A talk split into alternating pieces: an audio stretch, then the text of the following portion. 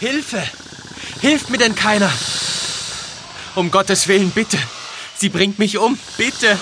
Ich will noch nicht sterben! Hilfe! Ah! Oh oh, was geschieht?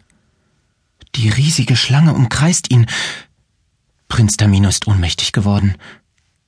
Und da, hinter einem Felsen drei Frauen in edlen Gewändern und tatsächlich, sie haben silberne Speere in der Hand und ihre Gesichter sind mit Schleiern verhüllt.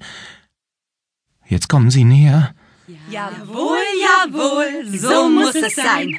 Ausgezeichnet.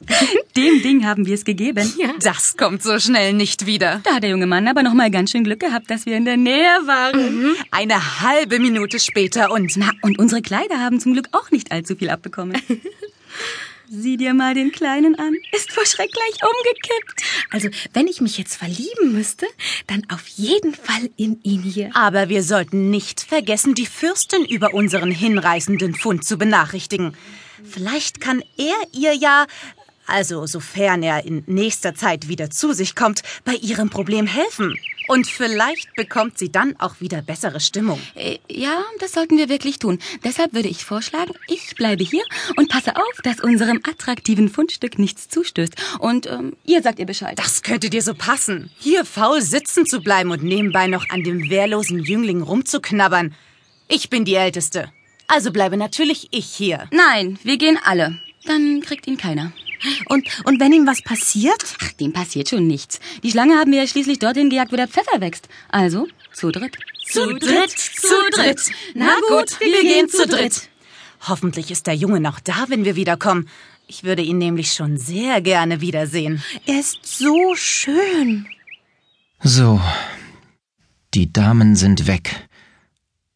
Oh, und es sieht so aus, als käme Tamino langsam wieder zu sich. Wo bin ich denn? Und wo ist diese fürchterliche Schlange? Verschwunden? Hab ich das am Ende alles nur geträumt? Nein, ich glaube nicht. Die Kratzer an meinem Arm sehen nicht aus, als seien sie von einer Hauskatze. Aber halt, ich höre etwas. Schritte und Pfeifen. Da kommt jemand den Berg herunter. Schnell hinter den Baum. Aha, ein Kerl mit einer Flöte und einem großen Vogelkäfig auf dem Rücken mit vielen wunderschönen Vögeln drin. Und er selbst trägt auch überall Federn. Gefährlich jedenfalls sieht er nicht aus. Ob ich ihn mal anspreche? Hey du! Hey, ich! Ja, du! Wer bist du denn? Was ist denn das für eine dumme Frage? Ein Mensch natürlich. Und du? Ich bin ein Prinz. Mensch? Prinz? Ist das nicht reichlich kompliziert für den Anfang? Geht's nicht ein wenig einfacher? Einfacher? Naja, mein Vater ist von Beruf Fürst. Er besitzt Länder und regiert Untertanen. Und da ich sein Sohn bin, bin ich automatisch Prinz. Ist doch ganz einfach, oder? Kannst du mir denn sagen, wo wir hier sind? Na, das sieht man doch. Vorm Berg. Im Tal. Danke. Äußerst hilfreich. Wenn du nicht mal genau weißt, wo wir hier sind, wovon lebst du dann eigentlich? Was ist denn das schon wieder für eine Frage? Von Essen und Trinken natürlich. Du willst mich nicht so recht verstehen, was? Und wer du eigentlich bist, hast du mir auch immer noch nicht verraten. Hab ich nicht? Stimmt. Also, ich bin Papageno. Ich fange Vögel für die sternflammende Königin und tausche. Die sternflammende Königin? Okay, warte. Ich singe es dir vor. Hier. Nimmst du mir mal bitte den schweren Käfig ab? Der Vogelfänger bin ich ja stets lustig, heißer Umsatzer. Ich Vogelfänger bin bekannt, bei alt und jung im ganzen Land.